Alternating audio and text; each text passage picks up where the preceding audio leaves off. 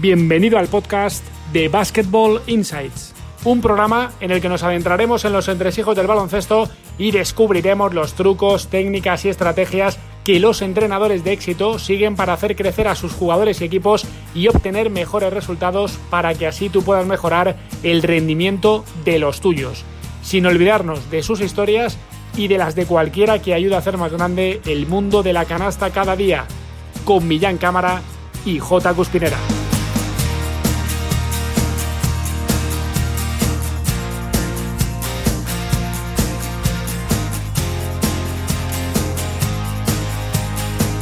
Bueno, ¿qué tal? Eh, ¿Cómo estáis? Aquí estamos en el primer programa del podcast de Basketball Insights. La verdad es que teníamos muchas ganas de estar ya con todos vosotros en esta aventura, ¿no? Que va a unir baloncesto, radio en formato podcast y YouTube, porque nos vais a poder también ver a través de vídeo. Y bueno, eh, para los que todavía no sepáis de qué va a ir un poco este proyecto, pues eh, va a ser un programa de entrevistas con gente de baloncesto, sobre todo entrenadores pero vamos, estamos abiertos a cualquier persona interesante de este mundillo. Jugadores, directivos, árbitros, fisios, psicólogos, incluso periodistas, leyendas de este deporte. Vamos, que todo el mundo va a tener cabida en este podcast, pero no voy a estar solo en esta aventura, sino que voy a tener a mi lado a alguien que se va a convertir en un inseparable para mí cada semana. J. Cuspinera, ¿qué tal? Hola, buenas. Encantado de que podamos inaugurar este primer podcast de Basketball Insights. Y nada, contento de tenerte aquí, Millán. Un placer. Sí, lo mismo digo. La verdad es que encantado de, emprender esta aventura contigo. Y sin más dilación, vamos a empezar ya con este primer programa, porque nuestro primer invitado es bastante conocido por Jota. Coincidieron en el Básquet Zaragoza, eh, Jota como entrenador y él en la cantera. Y se trata de Carlos Iglesias. Eh, ¿Qué tal, Carlos? ¿Cómo estás? ¿Qué tal? Buenas tardes, ¿cómo estáis? Encantado de, estar aquí con vosotros en esta estupenda experiencia.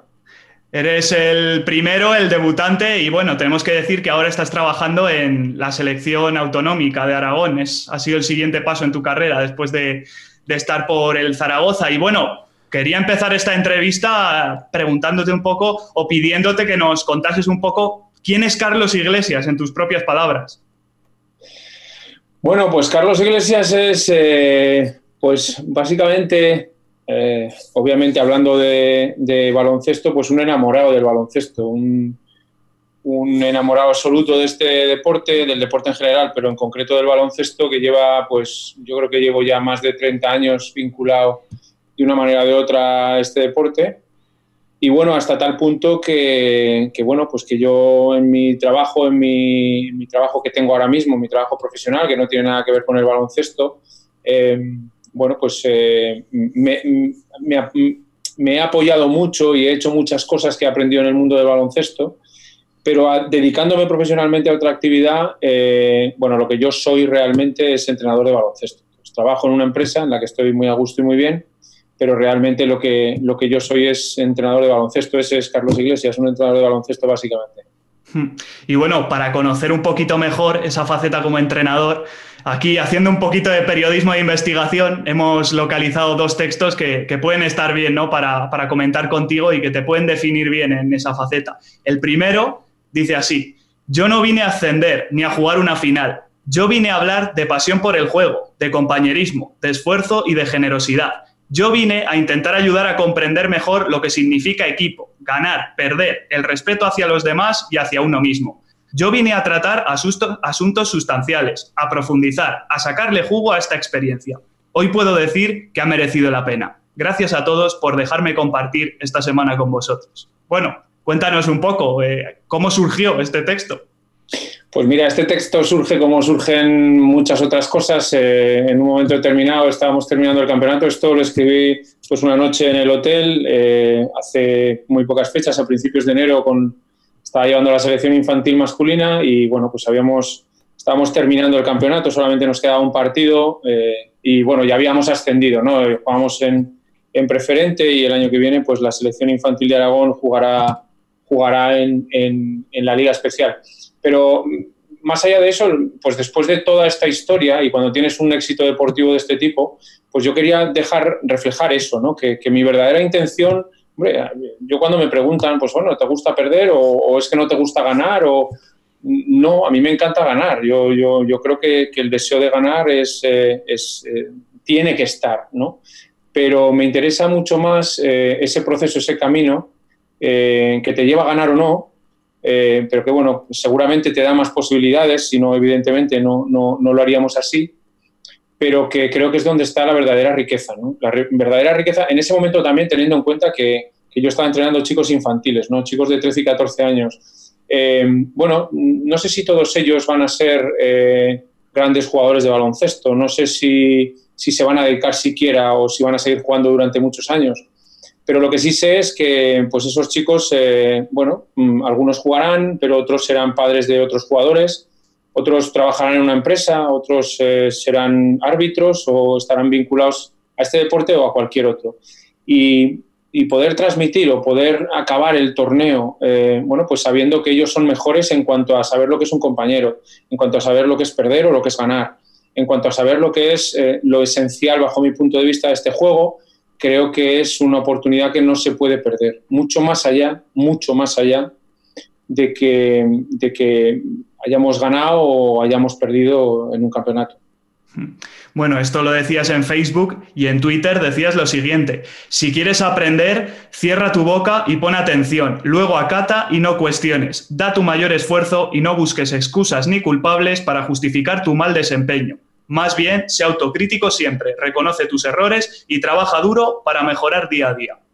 También interesante ese comentario. esa, esa frase no es mía, esa frase bueno, según ponen, porque bueno, la procedencia exactamente lo que, lo que dicen es que es de Dirnovitsky, hmm. que bueno, pues es una, estrella de, la NBA, y, me pareció una buena receta, y así lo puse, creo que es una buena receta. Creo que sin, sin autocrítica y sin el trabajo duro que exige, eh, pues bueno, el, el, poder mejorar tus defectos, eh, es, yo creo que es prácticamente imposible mejorar. Es una, y además es una, es una actitud personal, no depende de nadie. Es decir, bueno, tú si quieres hacer las cosas mejor, eh, lo primero que tienes que hacer es ser autocrítico, no poner excusas y ponerte a la tarea, ¿no? porque hacer las cosas bien nos gusta a todo el mundo. Lo que creo que es más difícil y lo que yo muchas veces dentro del mundo del baloncesto intento inculcar es eh, no, tanto el hecho de que alguien desee que las cosas le salgan bien, sino cuál es el camino que tiene que recorrer, que a veces no es fácil, sino todo lo contrario, eh, para conseguir ser un poquito mejor o conseguir las metas que te propones. Y bueno, hablabas de trabajo duro, de esfuerzo y para hablar también un poco de esa progresión, de ese trabajo que te lleva a obtener resultados, vamos a empezar a hablar ya de, tu trayectoria. ¿Cuándo y por qué dirías que se cruzan tu camino y el del baloncesto? Echando la vista atrás. Pues fíjate, yo creo que es, que es, algo relativamente casual, porque yo jugaba al fútbol. Lo que pasa que, bueno, en una época de mi vida, ya eran 14, 15 años, eh, me cambié de colegio y, pues el colegio donde, al que yo fui, pues en vez del fútbol, pues, pues jugaban al baloncesto los que eran más mi círculo de, amigos que yo hice más cercano. ¿no? entonces, bueno, empecé a jugar al baloncesto y, y bueno, pues eh, fue un flechazo, no sé cómo decirte. Empecé a jugar, me pareció un juego pues dinámico, divertido. Mis compañeros tuve mucha suerte porque mis compañeros eran gente estupenda y extraordinaria. Yo llegaba sin tener muchas habilidades porque no había jugado nunca, ¿no? Y sin embargo, pues me integré muy bien en el, grupo, en el equipo. Eh, pronto también te digo que me di cuenta de que lo mío no, era exactamente jugar y rápidamente me vino, bueno, pues un poco la, pues esa, esa necesidad de, de, entrenar, de ponerme a entrenar, de aprender y de comunicar y de, y de hablar con la gente y de poder, eh, pues bueno, en ese sentido ayudar a, conectar con los demás eh, hablando de este juego. Hmm. ¿Y qué momento o, qué persona te hizo ver que tú lo que tenías que ser era entrenador de baloncesto? Fíjate, no, sabría decirte, porque yo creo que es un instinto que tengo desde hace muchísimo. Bueno, yo creo que con, bueno, creo no, con 14 años me compré mi primer libro, yo con, con el dinero que conseguí ahorrar me compré un libro que se llama Psicología aplicada al deporte Hmm. Es un tocho tremendo, eh, bueno, quiero decir, con un montón de páginas y no sé, no, no, no, no se me ocurre a nadie que, que yo conozca que con 14 años le viniera esa inspiración de una manera, porque no, no, no es que nadie me lo inculcara en mi casa ni, ni nadie de mi entorno, simplemente es una necesidad que he tenido siempre, ¿no? el, el hecho de, de, conectar con la gente, de, intentar, bueno, en, un sentido amplio, ayudar eh, y, poder transmitir, ¿no? Según qué, cosas que contiene en este caso el baloncesto, pero que, por ejemplo, en mi vida profesional, en, otro ámbito, eh, aplico exactamente igual. Hmm. Y bueno, la primera parada de, tu viaje por los banquillos nos lleva a los maristas de Zaragoza, que además es tu tierra. ¿Qué aprendiste en, esos primeros pasos en los banquillos? Pues básicamente, fíjate, eh, es una época que recuerdo con muchísimo cariño porque, claro, yo estudiaba en el colegio, pues el típico, bueno, pues yo jugaba en el equipo junior y entrenaba eh, pues un equipo eh, infantil o, o, cadete conforme fuimos a, subiendo, ¿no?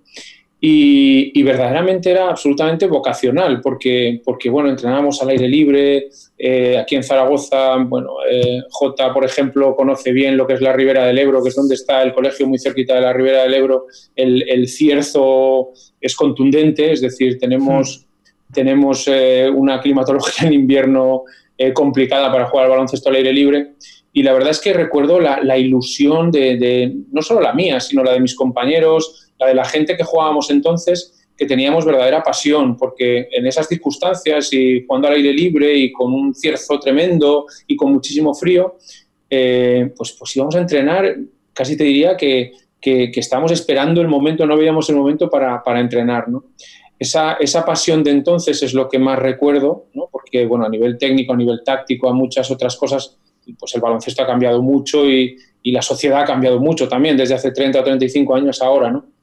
pero, pero recuerdo esa pasión. Creo que de alguna manera esa pasión en general, aparte de excepciones, eh, se ha perdido un poco y, aquella pasión de entonces que, nos llevaba a, vivir el baloncesto 24 horas al día, eh, en algunos casos yo creo que, que se ha perdido.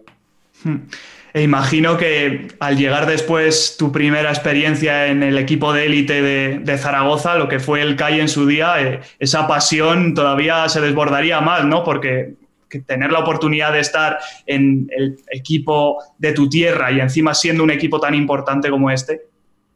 Claro, tú fíjate que que yo empiezo a entrenar en el colegio, mm, en ese escenario que te digo de que, nos apasionaba como jugadores y como entrenadores, nos apasionaba el baloncesto y no veíamos el momento de, bajar al patio a jugar o, nos costaba mucho salir de allí, bueno, pues te llama pues, pues un club y además, pues fíjate, ¿no? en, aquel, en aquel momento el, el CAI, ¿no? el Club Baloncesto Zaragoza, entonces, eh, pues un club con, un historial, eh, era de los, de los clubes grandes de baloncesto que había, que había en España, ¿no?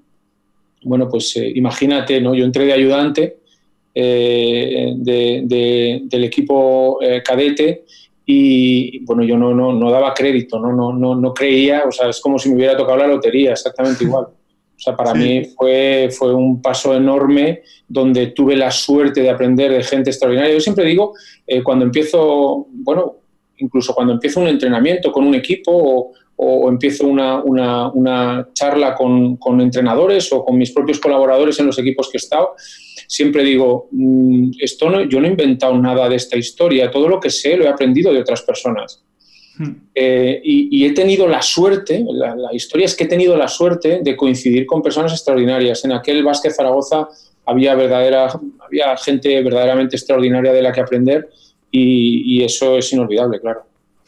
¿Quiénes eran esas personas de las que aprendiste en esa etapa? ¿Qué más recuerdas? hablo nada más y nada menos que de, José Luis Abós, hablo de, hablo de eh, José Luis Sereña, hablo de Chuchi Carrera, que está por entonces, José Luis Oliete, hablo de, hablo de, entrenadores eh, que luego todos han sido eh, entrenadores de, ACB y que han estado a altísimo nivel.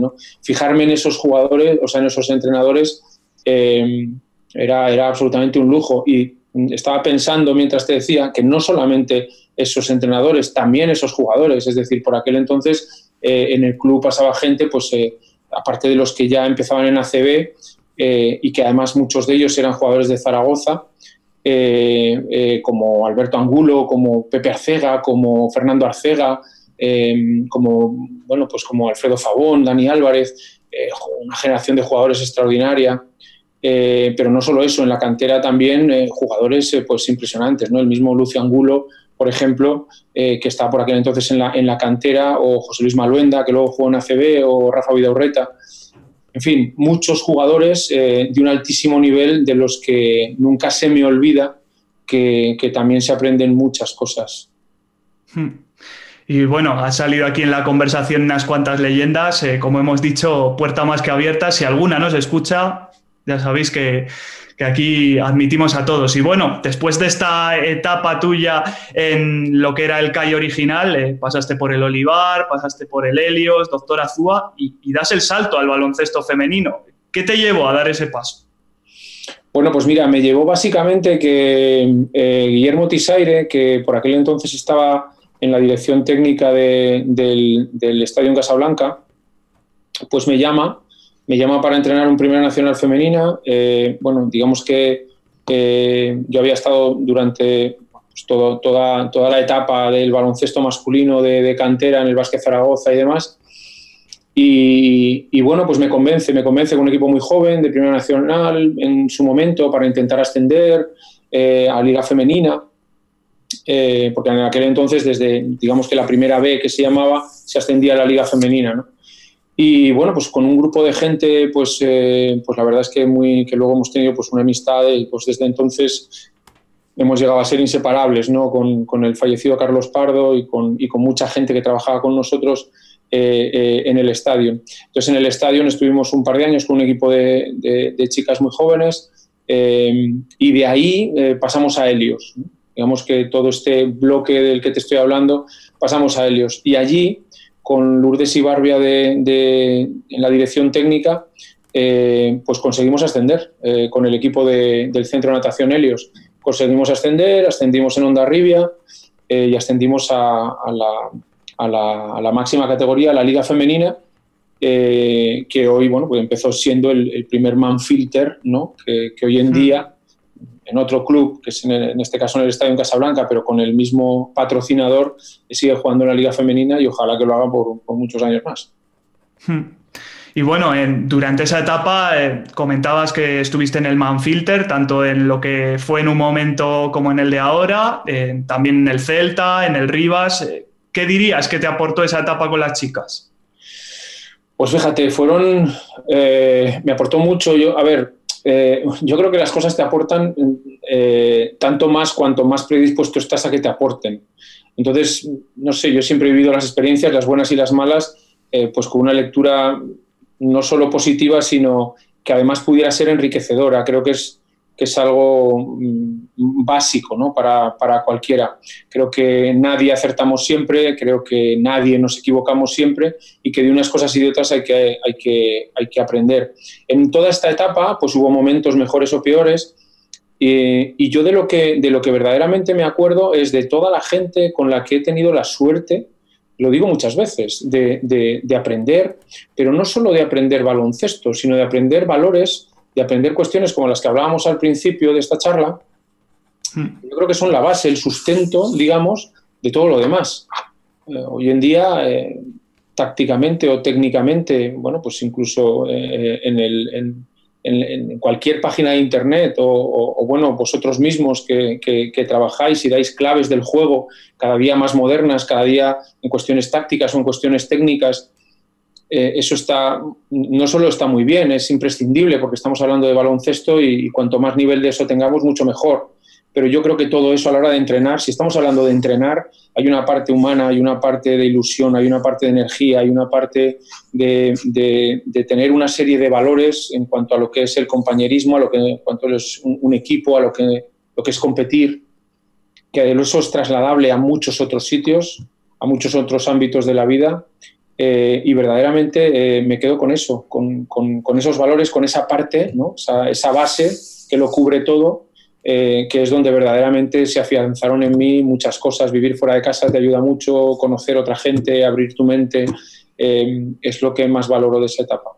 Hmm. Lógicamente habrá mucha gente perteneciente a staff de la que te acordarás y también entrenaste además alguna que otra jugadora conocida en esta etapa con las chicas, ¿no? Sí, bueno, jugadoras eh, extraordinarias. Eh, algunas, bueno, me acuerdo mucho de la gente de Zaragoza, el primer año que ascendimos, eh, bueno, pues con, Teresa Seco, con Inmaculada Martínez, con Merche Gracia, con Patricia Riverés, con, con Arancha Calvo, con Paula Mercadal, con, no me quiero dejar a nadie, os estoy diciendo, eh, teníamos una americana que se llama Dale Hodge, de la que me acuerdo muchísimo porque fue una jugadora extraordinaria, pero luego eh, en otras épocas, Cristina Cantero, que ahora es entrenadora del Celta, eh, jugaba con nosotros en, aquel equipo en Vigo.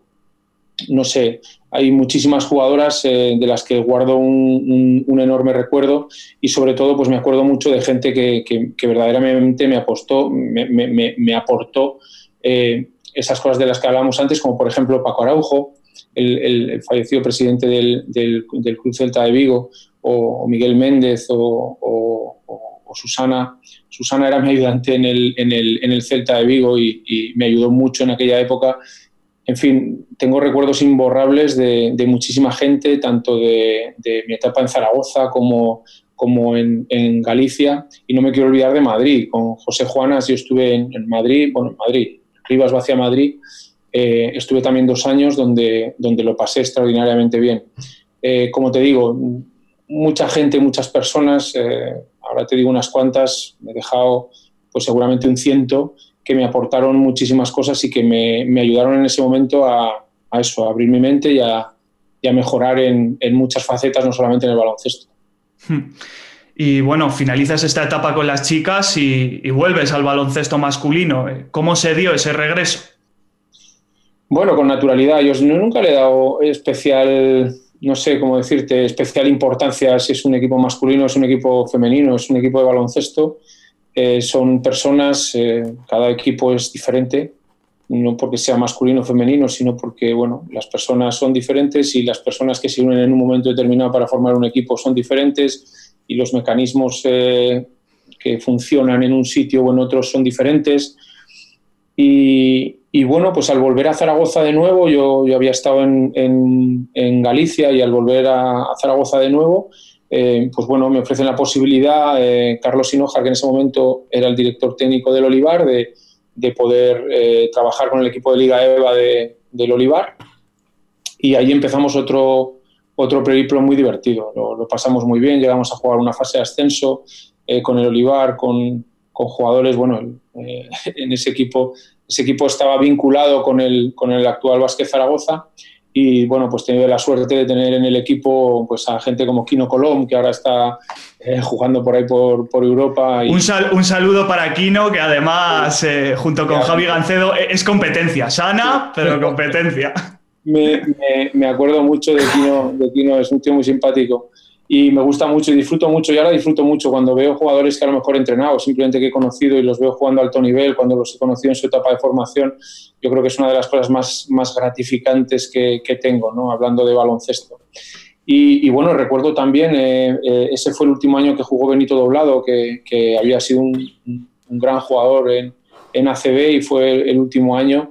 Eh, y bueno, guardo un recuerdo enorme, ¿no? De cómo una persona, pues el, veterano, veterano del equipo, eh, pues es capaz de, entrenar al máximo de sus posibilidades y de tirarse de cabeza por un balón, ¿no? No solamente tirar de tres, que era una de las cosas que él hacía, yo lo pongo muchas veces de ejemplo, ¿no? En fin, eh, vuelvo a Zaragoza, vuelvo a casa y vuelvo a entrenar un equipo pues muy ilusionante con el que pues eh, nos divertimos mucho con, con, con jugadores eh, pues bueno, muchos de ellos experimentados, pero con, jugadores jóvenes también, eh, con los que disfrutamos mucho en aquella época. Hmm. Y bueno, eh, toca hablar también de lo privilegiado que fuiste en tus propias palabras en las ocho temporadas que pasaste en el Básquet Zaragoza, cuando vuelves al equipo de élite de, tu tierra. ¿Qué te aportó esa etapa como entrenador? Bueno, yo, yo ahí, fíjate, yo estaba decidido a, estaba decidido a no entrenar una vez más estaba decidido a no entrenar, a no entrenar a ese nivel, a no entrenar a ese nivel porque era un nivel muy exigente. Yo, como, como os decía antes, yo trabajo en una empresa y, bueno, pues tengo un, trabajo exigente eh, eh, y bueno, y era, y era sumar una exigencia en tiempo y no solamente en tiempo, sino en energía. Yo sabía lo que significaba entrenar un equipo de ese nivel eh, y, lo, y, lo, complicado que era pues, pues mantener ese nivel. Y entonces, en principio, cuando viene eh, Luis Arbalejo, eh, en la época en la que él empieza a trabajar en el Vázquez Zaragoza, la primera temporada, yo tengo una conversación con él y le digo que, que, es difícil, que no, que, no, que lo normal es que no, que no entrene, ¿no? Porque no tengo tiempo, porque, bueno, pues por, las circunstancias vitales que tenía en ese momento. Pero la verdad es que me convence, me convence con ilusión, me convence con un proyecto que, que en el que, bueno, pues que él quería poner toda la carne en el asador y, quería verdaderamente tener esos objetivos de los que, de los que hablábamos antes en el escrito que me has leído, que decía un poco pues eso, que, que, íbamos a profundizar, que íbamos a intentar hacer las cosas eh, pues, eh, al máximo nivel posible.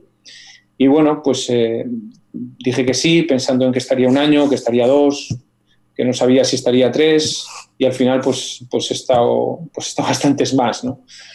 Y la verdad es que es una, ha sido una etapa eh, enorme, enorme en cuanto a todo, en, cuanto a las vivencias, a, nivel humano. Eh, me he encontrado en un club eh, que hoy en día verdaderamente ha hecho un esfuerzo importantísimo por, por, por, tener una, una, cantera, por sacar una cantera adelante. Ahora empiezan a ver sus frutos, ahora empieza a verse pues, a Carlos Aloceno, se empieza a ver a Mar Martí, se vio en su momento a Sergi García, aparece aparecen jugadores de la cantera entrenando a diario con, con, el, con el equipo de ACB. La verdad es que es muy gratificante y, creo que todo ese esfuerzo ha merecido la pena, pero sobre todo ha merecido ese camino de, encontrarme con gente extraordinaria eh, en el club, eh, de encontrarme gente extraordinaria en los jugadores, en, en los fisios, en, en, los preparadores físicos. Esa vivencia humana, esa, esa diversión, porque ha sido tremendamente divertido, y, esa, y esa convivencia que hemos tenido, la verdad es que todo eso merece la pena. Y si además, bueno, pues tienes la suerte de tener resultados deportivos en el sentido de que hay jugadores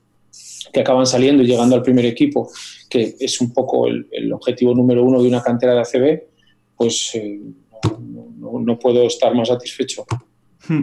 Bueno, breve inciso, porque en esta etapa de tu carrera es cuando aparece J por ahí. Eh, ¿Cómo os conocisteis? Esta pregunta os la lanzo a los dos. ¿Cómo recordáis vuestro primer encuentro?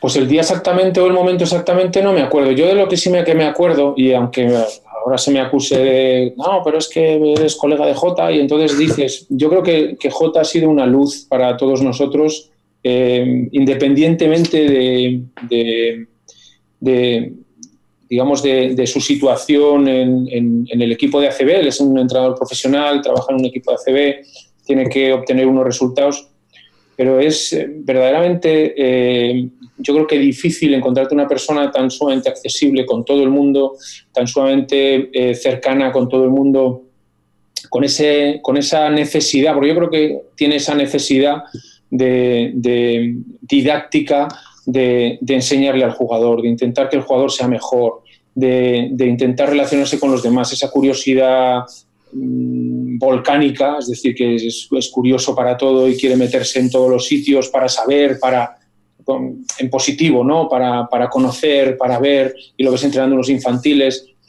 Eh, es un aire fresco que, que, entró por la puerta de un entrenador diferente, con muchísimos conocimientos, pero sobre todo con una personalidad eh, bueno, pues que aporta todas estas cosas. ¿no? Creo que si le faltaba algo mmm, a la cantera del baloncesto en ese momento, después de, no, quiero decir que los entrenadores anteriores no lo tuvieran, pero yo creo que, que, estaban en unas circunstancias diferentes, en el sentido de que, bueno, pues muchos apuros clasificatorios, eh, digamos que otro entorno diferente en el club, que, bueno, pues que puede justificarlo todo perfectamente.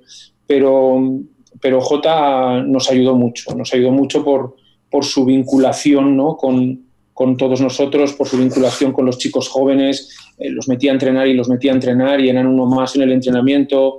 Eh, no sé, te podría contar mil cosas eh, que hacen que, bueno, pues que ese engranaje ¿no? de, la cantera al, equipo de, de, ACB, pues digamos que, que enganchara, ¿no? Y a partir de ahí, pues yo creo que se han dado eh, que esa circunstancia ha ayudado después eh, a, todo lo demás. ¿no? Y luego, aparte, aparte de todo esto, pues esas, eh, esas charlas fuera de lo que eran los entrenamientos, que como no, pues versaban obviamente de baloncesto y que han sido tremendamente enriquecedoras. Es decir, yo el, el Basketball Insights lo he tenido personalmente, he tenido la, la posibilidad de vivirlo cara a cara durante muchas noches en las que verdaderamente lo hemos pasado fenomenal. Hmm. Pues si no recuerdo mal, Carlos, la, la, vez que nos, que nos encontramos, porque fue, yo, fue muchísimo antes que en esta etapa en Zaragoza, que de la que hace solo escasamente un año y medio, ¿vale? Eh, si no recuerdo mal, porque a lo mejor me equivoco, fue en un torneo del Doctor Azúa, cuando yo llevaba un preinfantil o un infantil de estudiantes y creo que competimos contra, contra un básquet Zaragoza o un equipo tuyo en Zaragoza. Y entonces recuerdo que estábamos en una residencia ahí en Zaragoza y ahí es donde tuve, creo yo, el primer contacto contigo. Eh, de, contigo, con tus ayudantes, pues eso, en el ambiente que se genera dentro de lo que es este tipo de torneos, ¿no? Pues como tú bien dices, una de las cosas que quedan son las amistades. Y yo creo que el primer contacto contigo lo tuve precisamente en un torneo de estos del Doctor Azúa. Lo que pasa que puedo equivocarme, ahora mismo no, no sé. Pero, y estoy hablando de hace ya, hace 27, 28 años, fácil, ¿eh? Mucho tiempo, Jota. Sí, sí, sí, que puede ser, puede ser perfectamente que fuera en algún torneo, en el Doctor Azúa. Eh, yo me refería más a la, época del básquet Zaragoza, pero sí, yo recuerdo a Jota, hombre, y, de, la época de. Yo recuerdo también eh, haberte visto en un campeonato, yo creo que era de selecciones autonómicas, no recuerdo si era infantil o cadete, en el pabellón de la granja. Eh, recuerdo además, bueno, uno de los jugadores, me acuerdo perfectamente, uno de los jugadores que estábamos viendo en aquel partido era Margasol siendo infantil o creo que era cadete, no, no, no, recuerdo, pero bueno, eran, eran pequeños, imagínate, ¿no? Entonces ha llovido mucho, o sea, yo ya conocía a Jota de antes, por supuesto, de, su trayectoria, incluso de cuando estaba en cantera, en estudiantes y demás, eh, y luego obviamente pues en su etapa de, ayudante y de primer entrenador en, en, ACB, ¿no? Pero digamos que el contacto ya más, eh, digamos, más eh, cercano, donde hemos podido incluso pues eso, trabajar juntos, ha sido en el Básquet Zaragoza, y un poco era eso de, a, lo que me refería antes, ¿no? de, esa etapa última. Hmm. Es que además esta etapa ha sido realmente intensa. Vamos a empezar primero, por ejemplo, con los logros deportivos, porque hay que destacar que llevaste al filial a Lev Plata y que competiste con un equipo junior en Evo. Sí, las dos experiencias han sido tremendas. La verdad es que para mí, yo ahora mismo, eh, el equipo de Le Plata era un equipo donde, bueno, estaba reforzado con algunos jugadores, incluso con jugadores extranjeros eh, que, tenían que reforzar el equipo, pero bueno, pues eh, jugadores nacionales como Simón, nacionales digo, de, los, de, los, de los que teníamos en, cantera en ese momento, como Simón Pur, Samar Martí, Sergi García, por decir algunos de ellos, a los que esa competición les vino extraordinariamente bien. Yo creo que dieron un salto importante de calidad en, ese año y, creo que para, esa formación también es verdad que era un poco el momento, ¿no? Era, el momento en que teníamos esos jugadores que verdaderamente podían dar ese nivel en, una competición como la Le Plata, ¿no? Y luego ha sido extraordinario el, jugar con un equipo junior en, EVA. Eso aquí no se había visto nunca, yo creo, eh, y la verdad es que ha sido tremendamente divertido muy, muy gratificante porque el equipo era, bueno, era un, equipo fantástico a todos los niveles, la generación de, del 2000 y el, y el 2001. Y, aparte de pasárnoslo muy bien, yo creo que crecimos mucho deportivamente, que ha habido jugadores muy importantes, la generación es extraordinaria eh, y, que ha habido jugadores que, les ha venido muy bien, ¿no? Porque el punto de la competición era, era un punto que nosotros teníamos que salvar de alguna manera y la verdad es que meter al equipo en Liga EVA, además en el grupo que nosotros jugamos, el, grupo C, que es el grupo catalán, con, con equipos, eh, muchos de ellos eh, pues muy potentes, eh, nos ayudó a crecer muchísimo el, poder superar las dificultades que nos ponían todos estos equipos. La verdad es que para nosotros fue, fue estupendo. Mm, lo, tengo, un, tengo un recuerdo fantástico. Esta idea de, del Le Platano pero eh, esta idea del, junior en EVA es una idea que me dijo en aquella charla, eh, de la que os he hablado antes, eh, Luis Arbalejo, me dijo, ah, no sé qué, y entonces empezó a elucubrar sobre lo que podía pasar en unos años y que él quería llegar a jugar con el equipo junior del Básquet Zaragoza en Liga EVA completo. Que yo en ese momento, se, se lo confesaba a él personalmente, pensé, este tío está loco. Es decir, un equipo junior, solo juniors jugando en EVA, eh, eso, eso, va a ser muy, muy difícil. ¿no? Incluso a, dos años vista de, de, esa situación, él seguía insistiendo y yo seguía pensando que, que, no era una buena idea y que no íbamos a poder competir en esa categoría. Y, y, la verdad es que lo hicimos, lo hicimos muy bien eh, y a los jugadores les vino estupendamente. La verdad es que en esta etapa has podido trabajar con, grandes talentos jóvenes. Quizá los dos que más suenan son Sergi García y Carlos Alocén. Eh, te quería preguntar, eh, ¿en qué tiene que incidir el entrenador para que un gran jugador como estos salga? Uy, eh, ¿sabes qué pasa? Que esto es, esto es algo, bajo mi punto de vista, tremendamente complejo. Primero de todo, en los dos casos que has nombrado, hay una cosa fundamental y es el deseo del jugador. Es decir, el jugador tiene un deseo brutal, tiene un deseo tremendo de jugar al baloncesto al máximo nivel. Esto es definitivo. Si el jugador piensa que llegar a CB es una cuestión de tiempo porque, bueno, pues porque tiene talento, porque físicamente está más o menos bien o porque domina la categoría en la que está jugando ahora mismo en Liga EVA, pues entonces no tenemos mucho que hacer, ¿no? Porque, porque, porque el error es gordo. Ahora, si el jugador entiende eh, el sacrificio que hay que hacer para llegar a jugar a ese nivel eh, y está dispuesto a hacerlo, mm, este es el primer paso. Luego, aparte, coincide, pues bueno, eh, su entorno más cercano, coincide que además, pues en, el primer equipo, pues hay un entrenador que, que apuesta por ellos y que verdaderamente les da la oportunidad y lo hay porque hay un club detrás que, que, tiene una idea clara de que los chicos de la cantera quiere, quiere, fomentarlos y quiere que salgan adelante. Eh, bueno, pues eso, todo eso eh, son condicionantes y son cosas que suman mucho y que son al final definitivas. El entrenador de cantera, o, en mi caso, eh, yo cuando los he estado entrenando, pues básicamente vuelvo a la, a, la, a la charla del principio entrenar con ellos al nivel de decir, de transmitirles una serie de valores eh, sin los que es muy difícil mm, llegar, como es, pues eso, el compañerismo, la disciplina, el sacrificio, valores que son fundamentales y que, sin ello, pues por talento que tengas en un mundo tan competitivo, en una liga tan exigente como es la Liga CB, pues tienes pocas posibilidades. Hmm. Y bueno, ahora tras un pequeño parón, eh, estás en la Federación Aragonesa, como hemos comentado, y eres uno de sus seleccionadores. ¿Qué diferencia dirías que hay entre dirigir a un club y a una selección autonómica?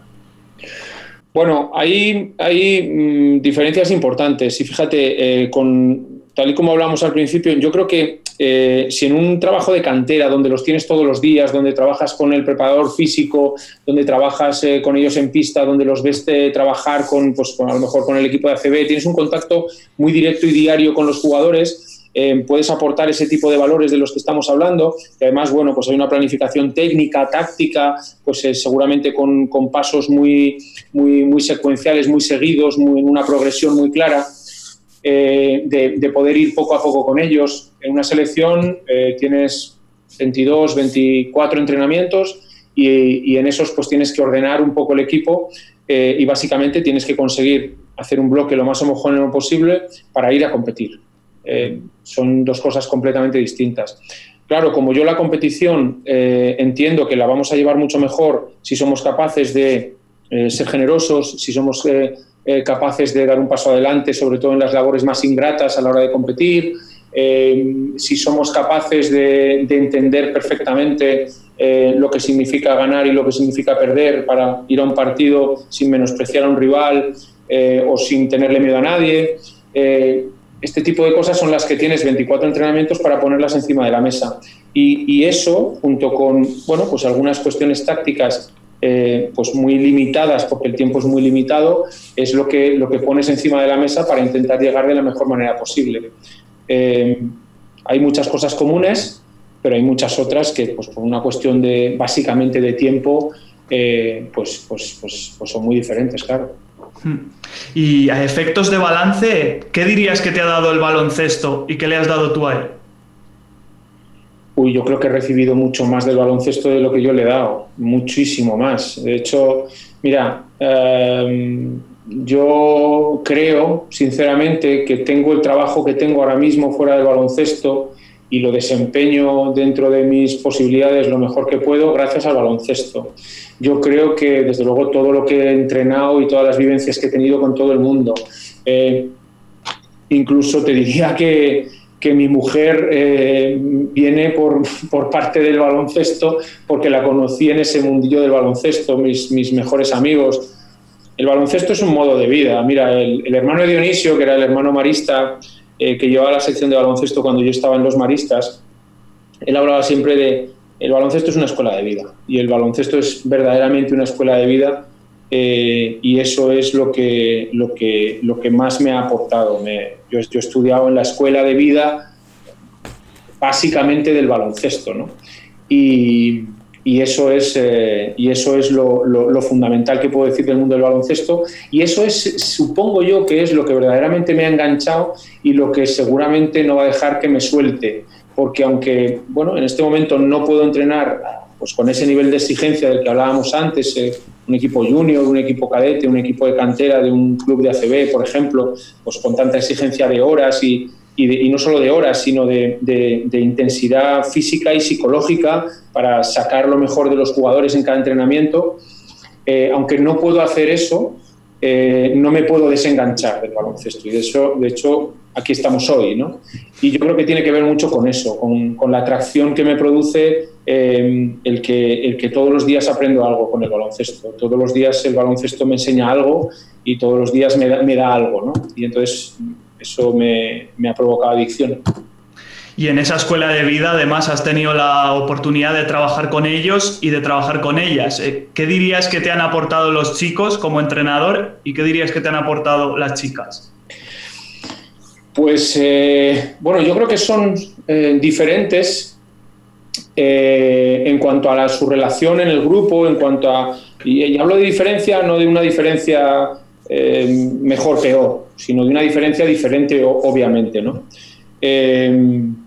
Y yo creo que, que la manera que tienen, primero, la, pues digamos que la, la, personalidad, no sé si la personalidad, pero la manera en la que eh, eh, interpreta, pues, eh, digamos, el cerebro femenino y el cerebro masculino, pues tiene algunas diferencias, ¿no? Algunas de ellas yo creo que demostradas científicamente, ¿no?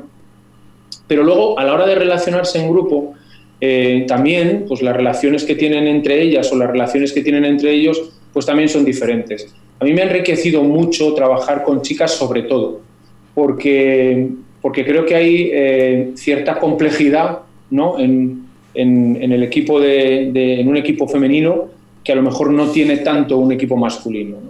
Eh, digo cierta complejidad, ¿no? Eh, porque creo que, que, los dos tienen su complejidad, pero hay un punto diferente en el baloncesto femenino. Yo creo que, que en ese sentido eh, para mí ha sido más enriquecedor el baloncesto, en ese sentido, más enriquecedor el baloncesto femenino que el, que el baloncesto masculino. Y después de tantos años de carrera en el mundo de la canasta, eh, ¿cuál dirías que es la situación más curiosa que te ha sucedido? Pues no sabría decirte ahora mismo. Situaciones curiosas eh, hemos, tenido, hemos tenido muchas. no, no sabría decirte ahora mismo no me, no me, viene así ninguna a la cabeza. Yo me acuerdo eh, que, pues por ejemplo, eh, en pues, anécdotas pues, con, con, jugadores o con jugadoras, eh, no sé, algunas yo creo que no se pueden contar aquí.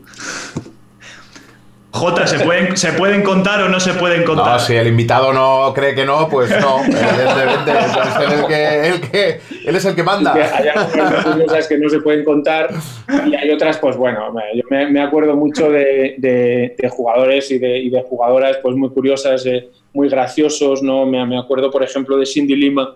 Cindy Lima era una jugadora, bueno, pues eh, extraordinaria en todos los sentidos, sobre todo a nivel humano eh, y me acuerdo, tengo muchas anécdotas con ella, una persona tremendamente despistada además. Eh, y entonces, bueno, pues os podría contar muchas eh, de que, bueno, que luego hemos pasado muy buenos ratos, ¿no? Contándolas, a lo mejor en ese mismo momento, pues no te hace mucha gracia, pero que, que verdaderamente, pues con, la, con, el, con el buen talante que, que ella ha tenido siempre y, y, con lo graciosa que era en general, pues bueno, la verdad es que se pasaban, se pasaban por encima, ¿no? Pero, pero sí, de, sobre todo me acuerdo eso, de, gente graciosa, mm. de, gente eh, bromista, de gente que nos lo ha hecho pasar bien. De esa mm. gente sobre todo me acuerdo. Pero así anécdotas en, en concreto, que se puedan contar no, no te sabría decir. y bueno, así preguntas un poco más, más rápidas. Eh, ¿Cuáles dirías que son o han sido tus referentes dentro de, los banquillos en el baloncesto? A ver, eh, pues fíjate, eh, siempre ha sido gente cercana, siempre ha sido gente con la que, con la que he trabajado.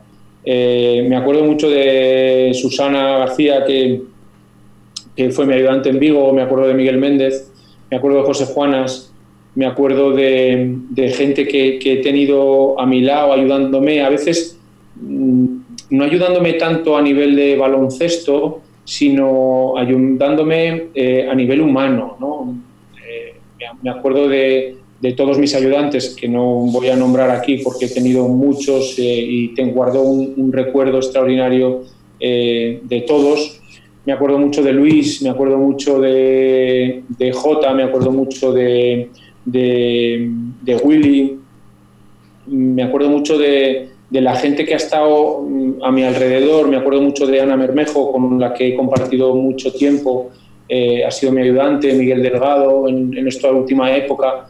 No quiero dejarme a nadie, porque siempre que empiezas a nombrar gente, como hemos hecho hoy, siempre me voy a dejar a alguien. Pero básicamente lo que quiero transmitir es eh, la gente que ha estado cercana, que me ha ayudado mucho técnicamente, tácticamente, pero sobre todo tengo un gran recuerdo de la gente que me ha ayudado eh, a nivel humano, que me ha aportado cosas a nivel humano, que a veces, pero, y no estoy hablando de, hacerme la pelota o de, o de, pasarme la mano por, por, el hombro, eh, estoy hablando de gente que a veces me ha dicho mm, a lo mejor cosas que no me gustaban tanto, que me, ha dicho la verdad, que me ha, me ha dicho Carlos, te estás equivocando y, y que me ha ayudado en ese momento a, darme cuenta de, cosas, ¿no? De esa gente, eh, guardo muy buen recuerdo porque me han ayudado eh, en, todas las circunstancias, sobre todo lo que te digo, a, nivel humano. Creo que al final la base de la que hablábamos antes, es decir, la, base de generosidad, de, de, ilusión, de motivación, de humildad, de sacrificio, esa base es universal, es para todo el mundo, es para el baloncesto, es para una empresa de que fabrique lavadoras o es para un, colegio. Mm, es una base que, no se puede perder eh, y sobre la que construir. Y la gente que me ha ayudado a, crecer en, eso, eh, de esa gente tengo un, gran recuerdo. ¿Y qué crees que te define como entrenador a nivel de puntos fuertes y de aspectos en los que te gustaría mejorar? Bueno, a mí me gustaría tener más paciencia en general, entrenando al baloncesto, pero, pero, pero en general, en la vida en general, porque al final soy una extensión dentro de la cancha de lo que soy fuera. Me gustaría tener más paciencia, creo que tenemos que tener paciencia. Creo que el baloncesto es un juego difícil, creo que sobre todo cuando, cuando estamos entrenando en cantera, creo que, queremos, eh, queremos, deseamos resultados rápidos. No hablo de ganar o perder partidos, sino de que pueda hacer este gesto técnico bien o que tácticamente esto te salga como lo habías pensado. Y creo que nos saltamos algunas fases a veces y creo que somos un poco condescendientes en... Eso no significa no ser exigente. Yo creo que hay que ser exigente. Ahí está la dificultad, ¿no? La exigencia, pero la paciencia, pero eh, la reflexión, pero, pero la intuición. Eh, siempre estamos en un equilibrio, desequilibrio constante, ¿no? Y yo lo que creo es que en general no tengo la paciencia suficiente.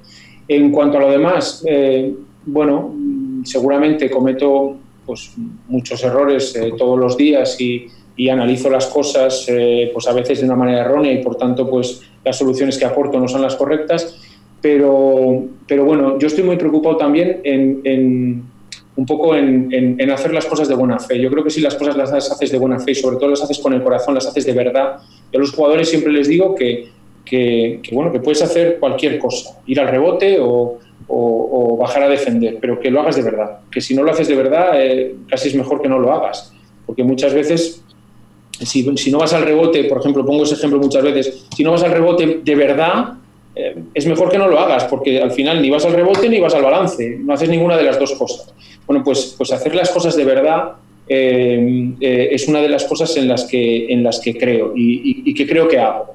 Creo que, creo que se me nota que, lo vivo con pasión, que, lo vivo con el corazón, que lo que hago me sale de dentro. Entonces, haciéndolo así y haciéndolo con buena fe, yo creo que los errores eh, la gente al final los entiende. Cuando yo soy injusto con alguien o cuando yo me equivoco con alguien, yo creo que al final eh, la persona sabe que no lo he hecho de mala fe, porque mi comportamiento general se basa en hacer las cosas de verdad, incluso los errores que cometo. y eso es lo que me da cierta tranquilidad. Mayor alegría y mayor decepción de tu carrera. Mayor alegría. Mira, yo disfruto muchísimo viendo ahora mismo eh, dos cosas. Uno, la gente que no ha llegado a jugar a alto nivel, de la gente que he entrenado, que es la inmensa mayoría, que me los encuentro por la calle y, bueno, y en vez de darme la mano me dan un abrazo, porque recuerdan todo esto de lo que hemos estado hablando durante eh, los últimos 40 eh, minutos. eso me hace muchísima ilusión, me hace ilusión ver que Mm, que ha habido, que ha merecido la pena ese camino de lo que hablamos al principio de la entrevista, de, de, que, de que, hemos profundizado, de que, de que, hemos transmitido ciertos valores. Y me hace muchísima ilusión, eh, por otro lado, eh, ver jugadores que se han llegado y verlos por la tele. Verlos en la tele jugar y, o ir al Príncipe Felipe y verlos jugar y ver que juegan bien, o, o verlos jugar en, en, en, la Eurocup, o verlos jugar, no sé, por la tele.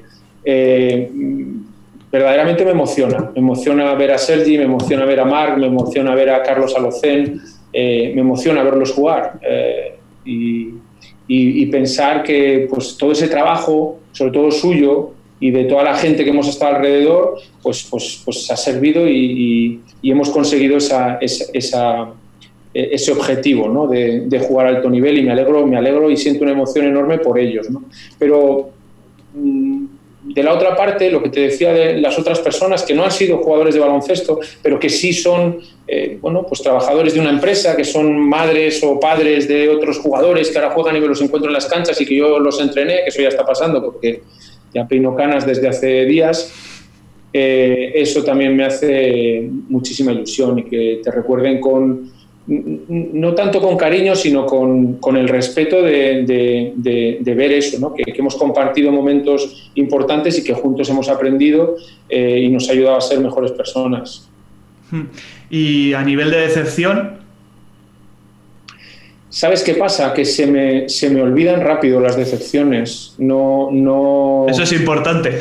Sí, de verdad te lo digo, se me, se me olvida rápido. No, no, no, consigo acordarme así de... He pasado momentos tristes, decepciones no lo sé.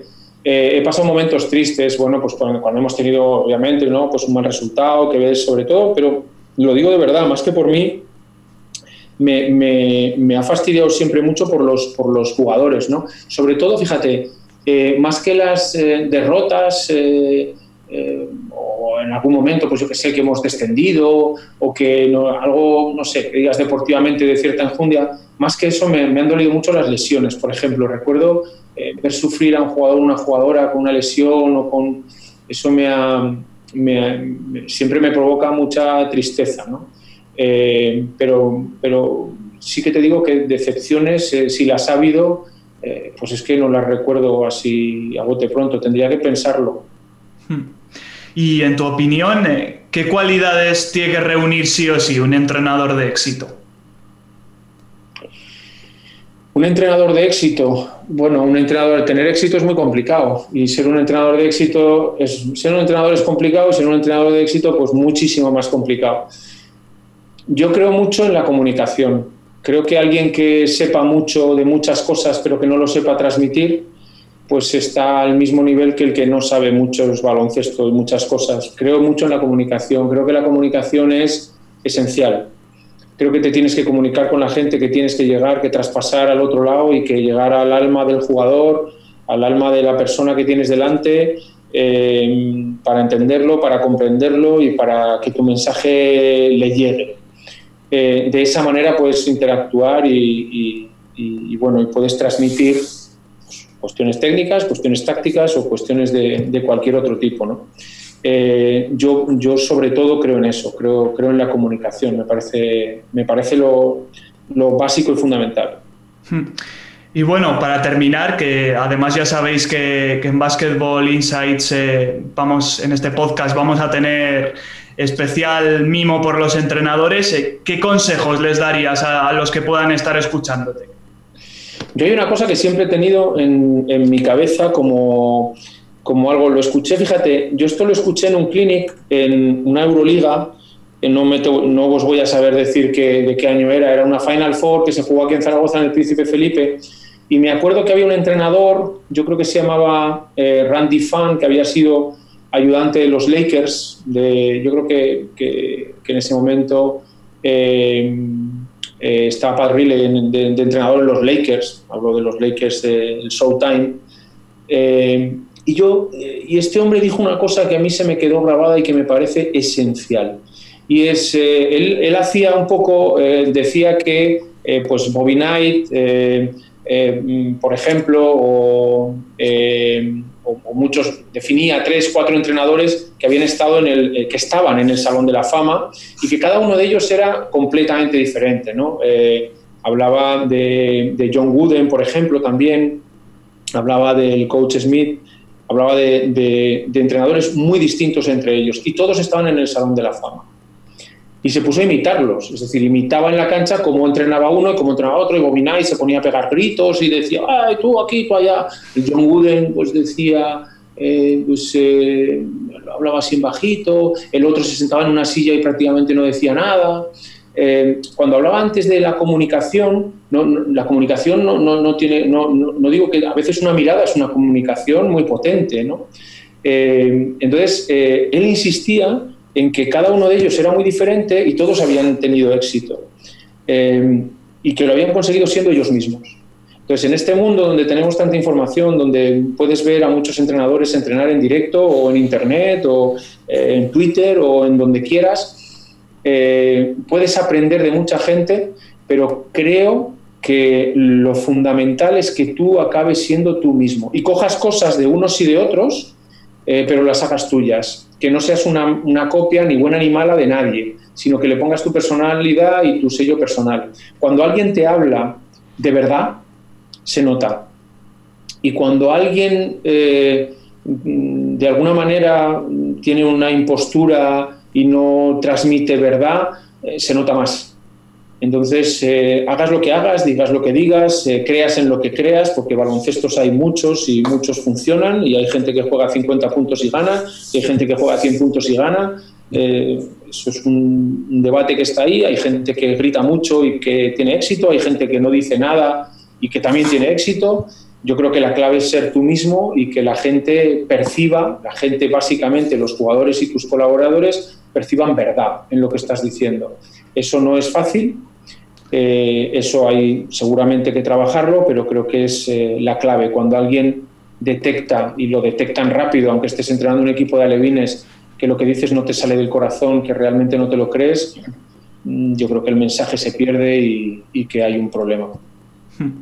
Pues Carlos Iglesias ha abierto la veda de este podcast de Basketball Insights. ¿Hay algo que creas que se ha quedado en el tintero? ¿Algo que te gustaría añadir? No, eh, simplemente que, bueno, que me parece una iniciativa estupenda eh, el, hecho de que, bueno, pues a través de este medio eh, se dé voz a la gente que somos apasionados del baloncesto y que podamos compartir pues esto que estoy diciendo yo y, otras cosas que puedan decir otras personas y que lleguen a otro sitio y que, y que todos podamos aprender de todos eh, y que de esta manera se fomente eso, eh, la interacción entre unos y otros eh, de una manera diferente. La verdad es que me ha gustado mucho la iniciativa y os lo agradezco. ¿Algo que añadir, Jota? Pues sí, Carlos, yo, bueno, yo me, yo me pasaría, lo sabes, horas escuchándote, porque además cuando hemos tenido que hablar, hablaba yo siempre más, sabes que me gusta demasiado hablar, ¿no? hablaba yo más que vosotros, ¿no? escucharte, escucharte es una auténtica delicia. Cuando, bueno, ya, ya vamos camino de la, de la hora. Eh, he estado escuchando con, bueno, con mucha atención. Hay muchas perlas en las, cosas que has dicho.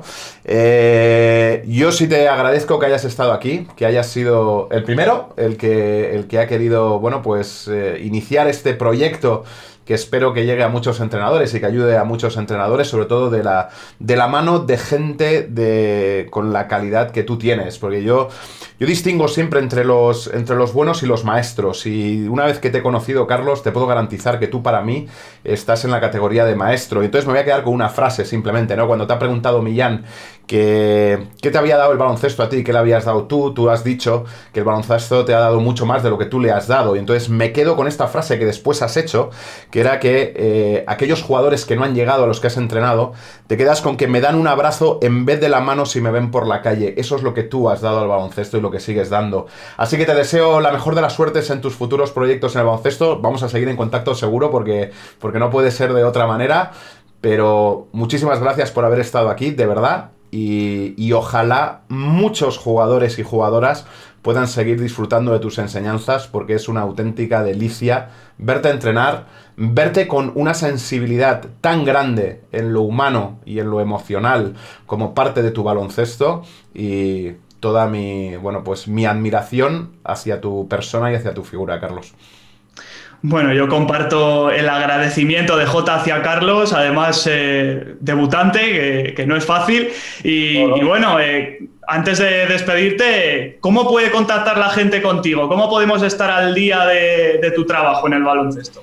Bueno, pues tengo un correo electrónico que es siglescar.hotmail.com y tengo una cuenta de Twitter también que es iglescar eh, y bueno, eh, cualquier cosa que la gente, yo hablar de baloncesto no tengo ningún problema, al contrario, con cualquiera con que quiera contactar y, con el que podamos hablar, eh, estoy a, disposición del que sea sin ningún problema. Pues Carlos Iglesias, muchísimas gracias de que te hayas pasado por, por este podcast, por este espacio de Basketball Insights. Gracias a vosotros de verdad. Muy agradecido. Y bueno, a los que nos estéis escuchando o viendo, os emplazamos al próximo programa. Ya sabéis que, a J y a mí también nos podéis seguir en las redes sociales, eh, por ejemplo en Twitter, yo soy arroba millancb, J es arroba jcuspi. Y bueno, pues hasta la semana que viene. Nos vemos y o nos escuchamos. Chao, chao.